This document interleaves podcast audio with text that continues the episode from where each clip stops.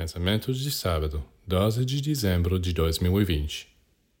Fique na frente de um espelho e toque sua sobrancelha direita com sua mão esquerda. No espelho, você verá sua mão direita tocando sua sobrancelha esquerda.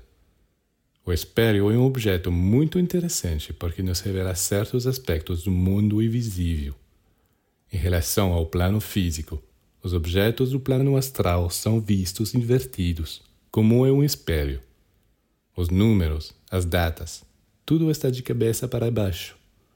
Tal fato do futuro parece ser o passado e vice-versa. É por isso que o plano astral é o mundo das ilusões. Para saber a verdade, portanto, devemos ir ainda mais longe no plano mental superior, ou plano causal.